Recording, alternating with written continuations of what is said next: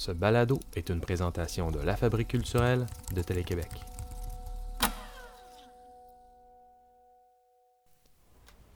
Rebâtir le ciel, journal de bord, explore les coulisses créatives du projet photographique et littéraire Rebâtir le ciel, mené par Simon Aymon, photographe, et Michel Lemelin, auteuriste.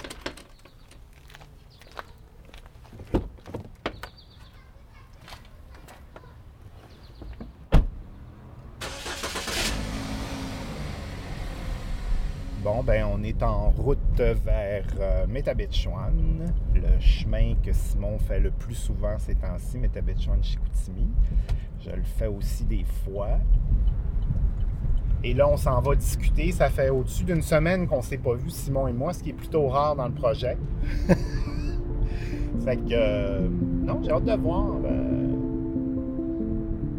c'est ça, c'est Simon qui a imaginé ça d'abord. Euh, il voulait faire un journal euh, dans lequel il allait avoir des portraits euh, d'homosexuels et de lesbiennes qui vivent au Saguenay-Lac-Saint-Jean, euh, avec des témoignages.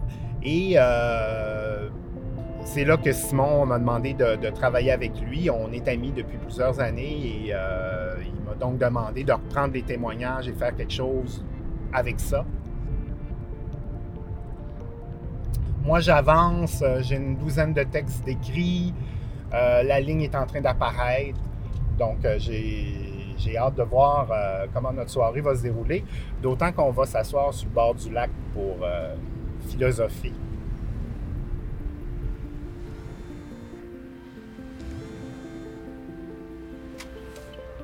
Dans son bureau où il retouche ses photos, il voit le lac. Puis Simon, il, il a- prend des photos du lac euh, depuis des années, presque quotidiennement. Puis c'est vraiment.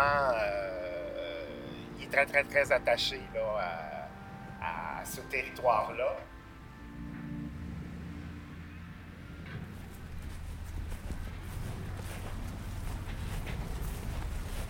Après ça, on me demande tout le temps pourquoi j'habite ici.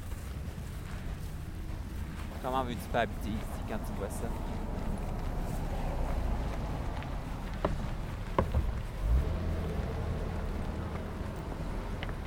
Un Starbucks. Non. Je te niaise.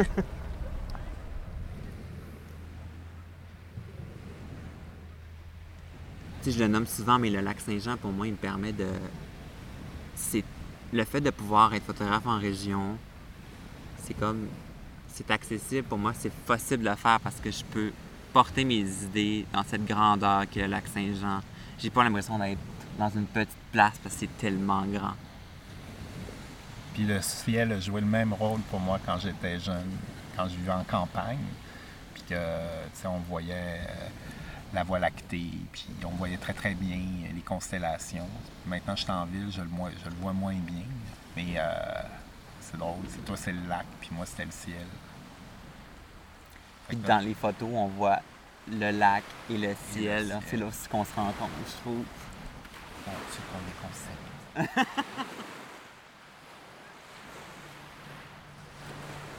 Ben, rebâtir le ciel, c'est avant tout un, jumelage de deux, de deux personnes aussi, de deux talents, photographiques et littéraires, pour donner une voix à des gens qui en ont peu dans la société, donc les, la communauté LGBTQ+. Les, gens à qui on donne la voix, ce sont des gens qui habitent en région ou ce sont des gens qui viennent de la région, qui sont partis vivre dans les grands centres, puis qui nous parlent de leur expérience, euh, pas juste comme gay ou lesbienne, c'est vraiment tout le spectre de l'identité. euh, et euh, pour faire entre autres, ben, pour faire un journal de 32 pages à édition unique qui va servir à, on l'espère, faire de l'intervention en- pour démystifier tout ça, pour que les gens soient plus inclusifs? Oui, parce qu'au départ, c'était bien euh, les gays, les lesbiennes au Saguenay-Lac-Saint-Jean. Puis plus on s'est mis à travailler, c'est devenu euh, ben, tous les gens qui sont dans le spectre du genre et du désir et que ce n'est pas ce qui est attendu par la majorité. Et l'hétérosexualité aussi fait partie. Il y, y a aussi ça qui est, qui est complexe à intégrer, c'est que l'hétérosexualité fait partie du spectre au même degré que tous les autres. Effectivement. Puis c'est de, de, de- de- ce qu'on essaie de faire ressortir, c'est que, ben, pour tout le monde, on a tous grandi dans une société euh, euh, très binaire, Hétéronormative. euh, hétéronor- hétéronormée, euh, puis ça en soi, c'est on n'est pas, on part pas en guerre contre ça. euh, C'est quand même euh, historiquement assez important. Sauf que rebâtir le ciel, ça s'appelle comme ça aussi parce qu'à un moment donné, ben, on pensait que la Terre était le centre de l'univers, puis il y a des gens qui nous ont fait découvrir que c'était pas ça. Tout d'un coup, ben c'est ça, Galilée, Copernic et compagnie sont arrivés. Ils ont rebâti le ciel en disant non, on s'est trompé, on vous fait la démonstration, c'est le Soleil qui est au centre et nous, la Terre tourne autour. Fait que euh, on part avec l'hypothèse, c'est une hypothèse artistique, c'est pas une, hypo- une hypothèse scientifique. Qu'on est sans doute en train de vivre euh, une révolution copernicienne du genre et du désir que la construction euh, classique est en train de s'effondrer au profit de quelque chose de euh, respectueux. Euh, quelque chose qui me semble aussi moins an- anxiogène. euh, mais bon, c'est pas gagné.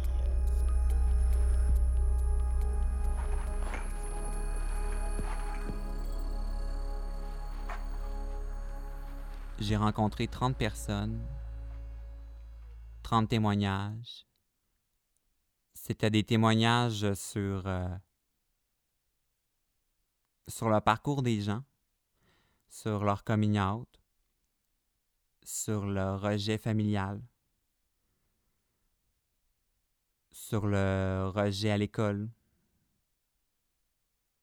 Quelques victoires. beaucoup de violence qui n'est pas nommée.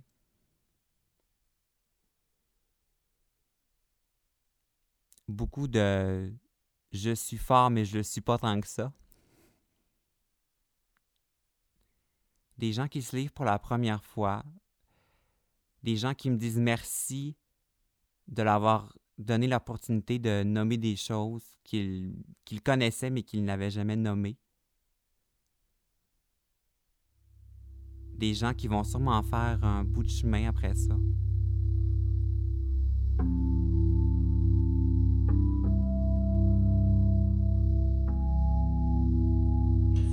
Quelqu'un qui est dans le fin fond d'une petite ville puis qui rêve de ça. La, la, la, la, l'homophobie en région, elle n'est pas verbale, même partout. Ouais. Elle n'est pas verbale, elle est Non. psychologique. Partout. Elle avait, elle avait rencontré un gars, elle on on va se le dire, tout le monde touché tout le monde.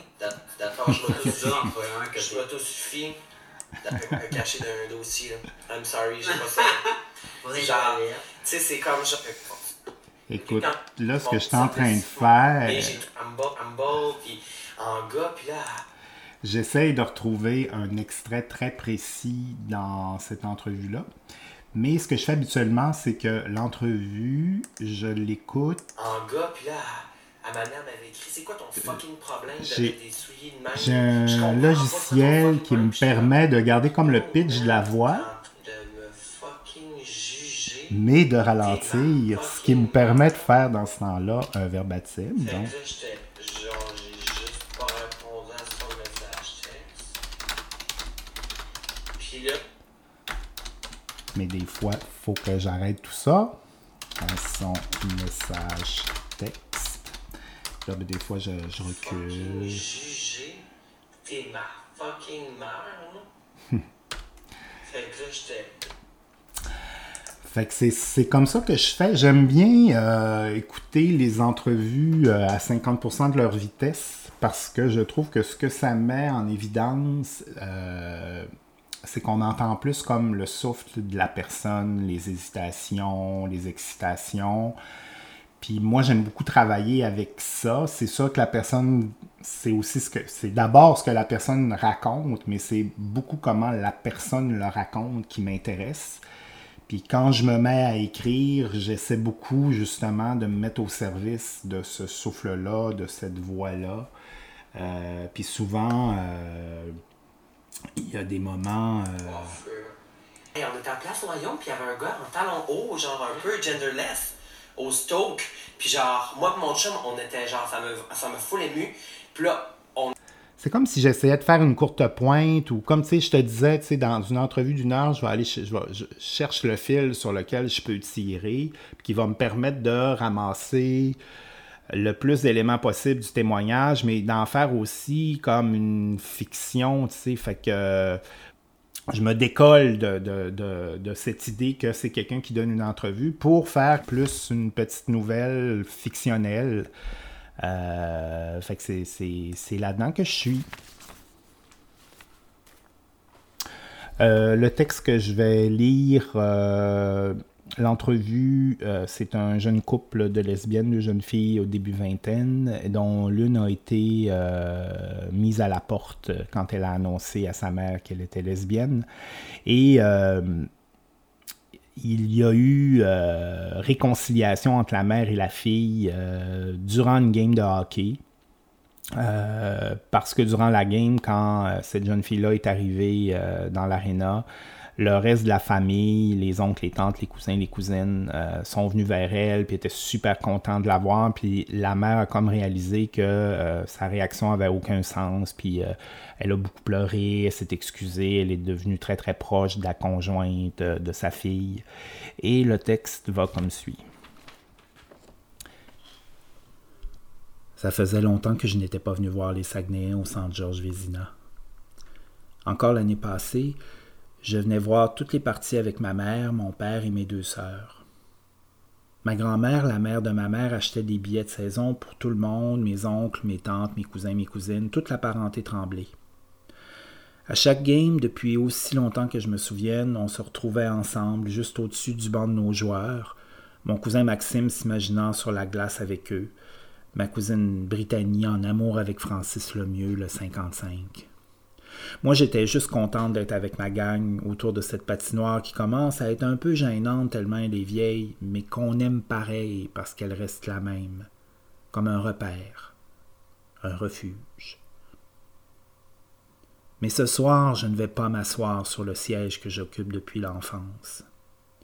Je m'en vais de l'autre côté de la glace, derrière le banc adverse, parce que Mina, ma blonde, m'a convaincu que je devais revenir au SAG, même si mes parents m'ont mis dehors, même si ma mère m'a hurlé qu'elle ne voulait plus jamais me revoir quand ma Mina et son père sont venus me chercher.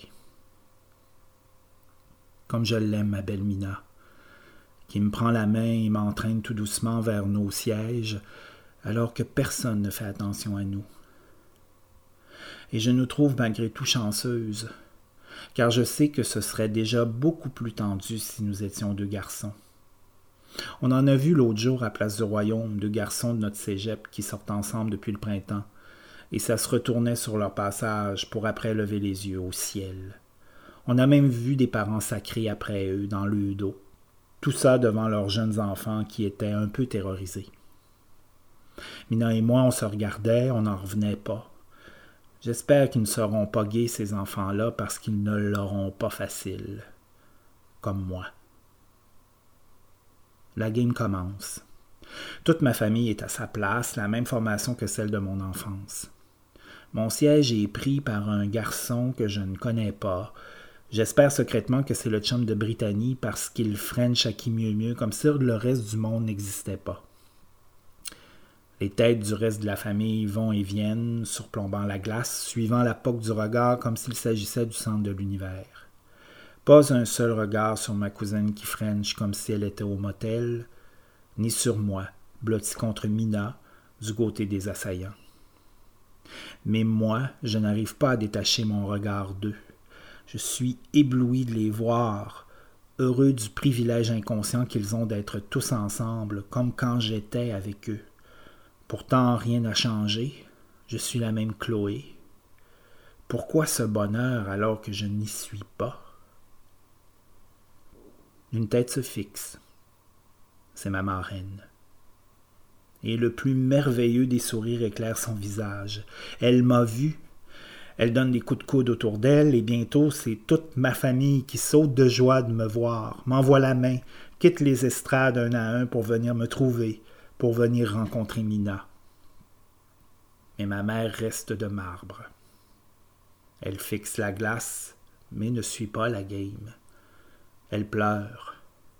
Elle voit bien qu'elle s'est trompée. L'aréna crie et chante. Vladislav Kotkov vient de compter.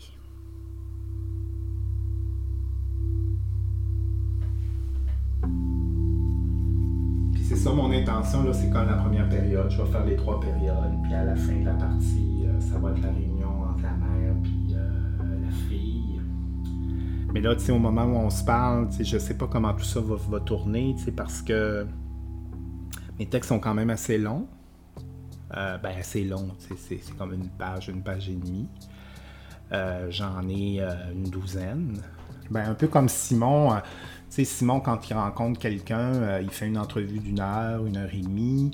Il peut prendre 300 photos, au bout duquel ils vont en sélectionner trois qui vont peut-être se retrouver dans le journal, mais ça se peut aussi qu'aucune de ces photos-là, ou c'est peut-être une des photos qu'ils n'avaient pas sélectionnées, qu'on va trouver qui finalement fait plus de sens.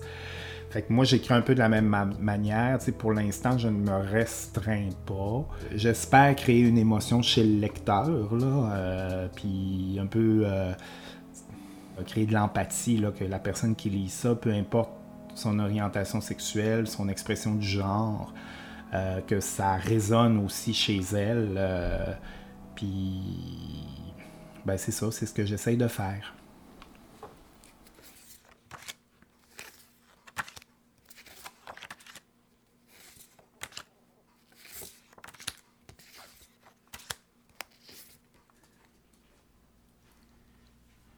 C'est une image euh, en noir et blanc.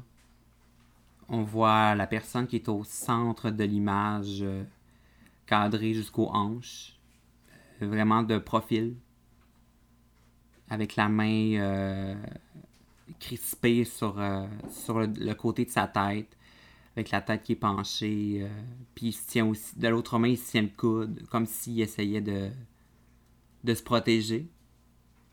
Puis il porte un vêtement qui est noir, alors tout, tout, tout ce qui est sa peau est plus, est plus clair. C'est vraiment qu'est-ce qui, prend vraiment le dessus en, en termes de lumi- luminosité, là, vu qu'il est centré, puis que tout le reste c'est plutôt noir, parce qu'on est évidemment la nuit. Au départ, les photos se faisaient en studio. C'était vraiment un- quelque chose de très classique, là, vraiment pas créatif. Puis je, je pensais que c'était la voix parce que ça devait être simple. Puis quand Michel a, euh, a vraiment amené le rapport du ciel dans le projet, il a comme lancé l'idée, ben, tu pourrais prendre les gens complètement durant la nuit. J'ai fait, Hey, c'est pas fou, mais c'est tout qu'un défi. là. J'avais jamais travaillé en si basse luminosité.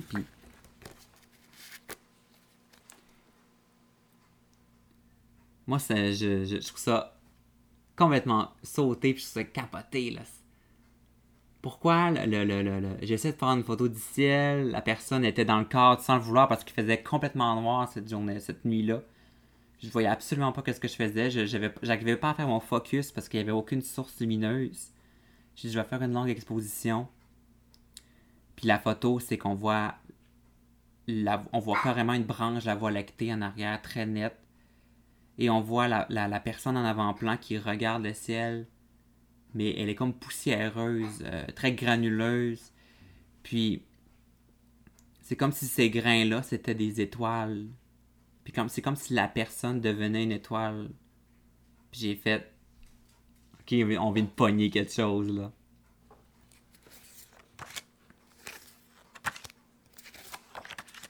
C'est comme si euh, le désir euh, de prendre la parole des gens que je prends en photo émergeait de lui-même. Même si on est dans le noir, même si on est euh, confiné, ça- la lumière ressort toujours.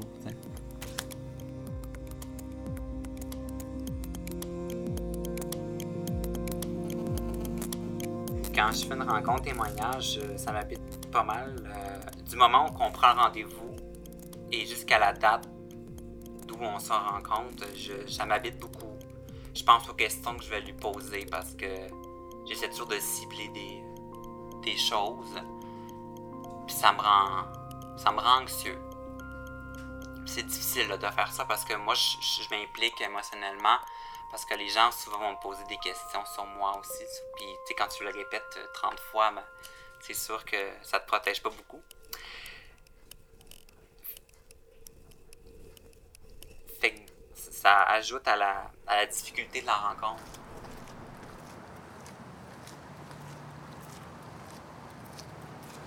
On s'en va faire une rencontre témoignage avec une personne qui a accepté euh, de, nous parler de son expérience, de comment elle a vécu, euh, comment elle vit en fait euh, avec une identité sexuelle qui est minoritaire.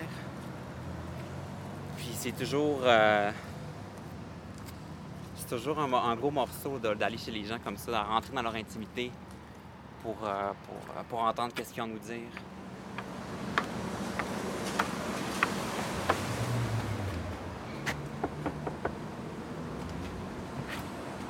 Salut! Ça va? Ah oui, ça va bien, toi? Yes. Merci d'avoir accepté. euh, Ben, ça fait plaisir. Je t'avais dit oui comme je t'avais dit, donc euh, je t'ai mes promesses. fait que bienvenue chez moi. Fait que je vais vous faire, euh, faire le tour. On va Ben, s'installer dans mon salon. Ouais, c'est ça. Où t'es plus à l'aise? Ouais, c'est ça. On va s'installer euh, dans le salon.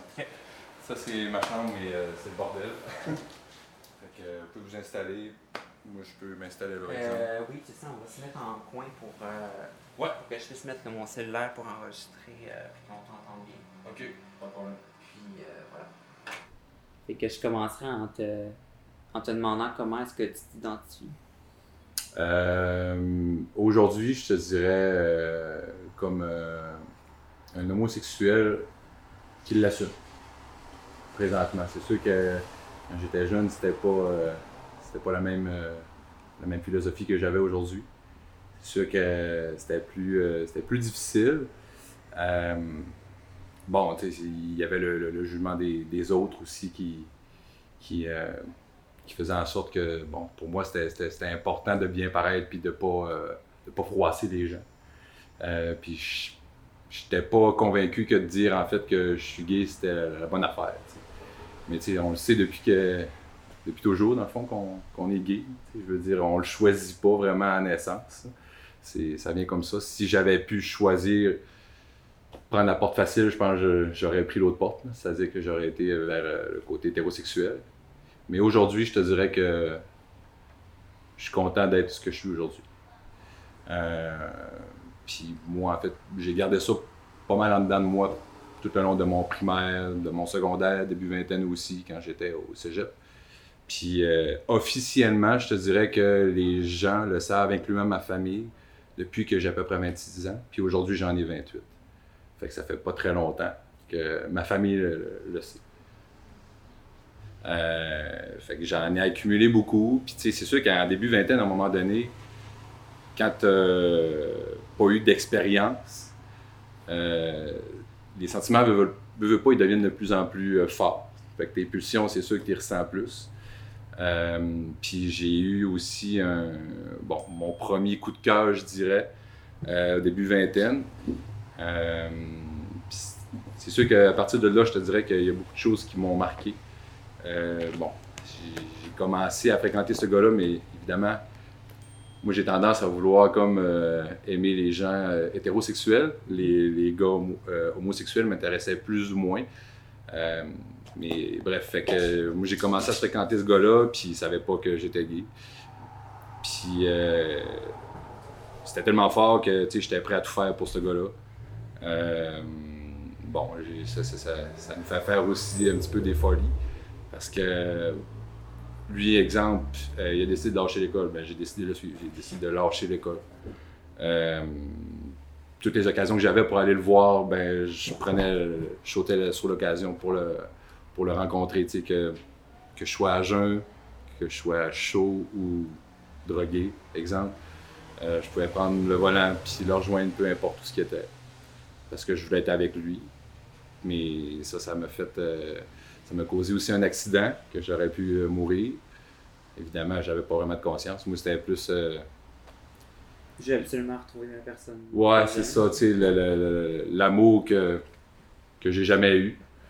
Fait que euh, c'est ça. tu sais, j'ai manqué mourir. euh, Puis évidemment, j'ai pas pu conduire à un certain moment, donc je pouvais plus le voir parce que lui, il était pas dans la région ici. Là, j'étais comme renfermé, j'étais encore plus renfermé que je l'étais parce que là, je pouvais plus vraiment sortir de chez moi. Puis bon, c'est sûr que j'ai été obligé de, voir des médecins, des psychologues. Euh, j'ai fait beaucoup, beaucoup d'anxiété en fait. Puis euh, je faisais que de- des crises de panique. Euh, J'étais plus capable à un moment donné de sortir de chez nous parce que j'avais peur de rencontrer des gens ou j'étais trop stressé. C'était une anxiété générale.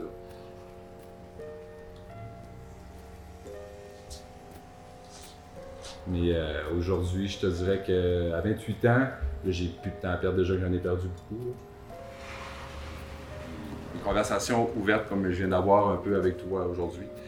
J'ai pas vraiment eu ça avec ma famille, puis ni avec mes amis, c'est pas arrivé souvent non plus.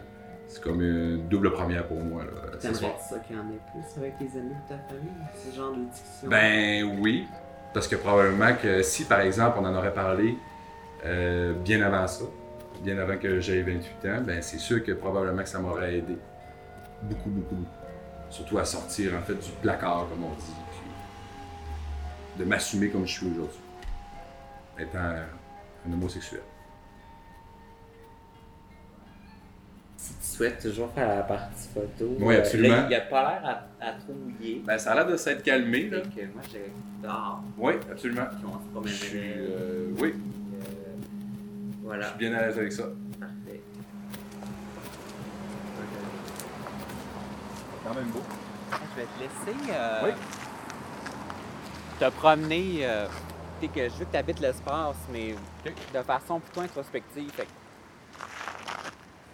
en dans ta tête. là, il y a- OK.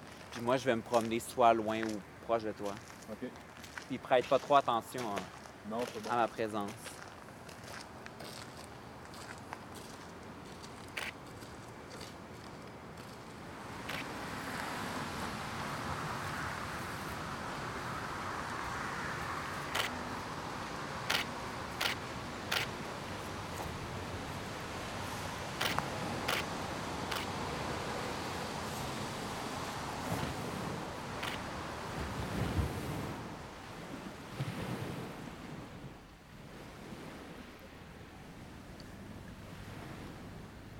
Bien, moi, j'espère, le projet nous a profondément transformés, puis nous a fait prendre conscience que l'identité, puis les étiquettes qu'on utilise aussi pour nommer l'identité, c'est pas statique, c'est dynamique. Puis on sait qu'on va continuer à bouger, nous autres, dans, dans le temps. Puis moi, là, très simplement, là, si j'étais capable de transmettre à n'importe quel lecteur de ce journal-là ou n'importe quelle personne qui est, qui, qui est en contact avec ce projet-là, cette idée qu'effectivement, il n'y a rien de fixe, puis que le masculin puis le féminin, c'est une illusion, que c'est beaucoup plus riche que ça, l'humanité. Et que c'est beau. non, mais la, la- la complexité de l'être humain fait que. Oui. C'est, puis que pourquoi on s'amuse à taper dessus, tu sais? Puis le, d'être. De, de, de, de rappeler aux gens que qu'est-ce qu'on a acquis, nos droits, mais on peut les perdre du jour au lendemain s'il y a une montée de la droite ou si. euh, faut rester vigilant, faut être fier. Puis être fort, puis être bien avec soi.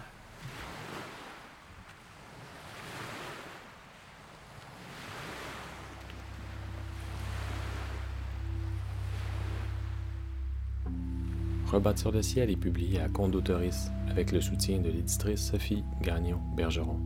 L'œuvre est disponible sur le site rebâtirleciel.com. Ce balado est une réalisation de Guillaume Langlois, une présentation de la Fabrique culturelle de Télé-Québec.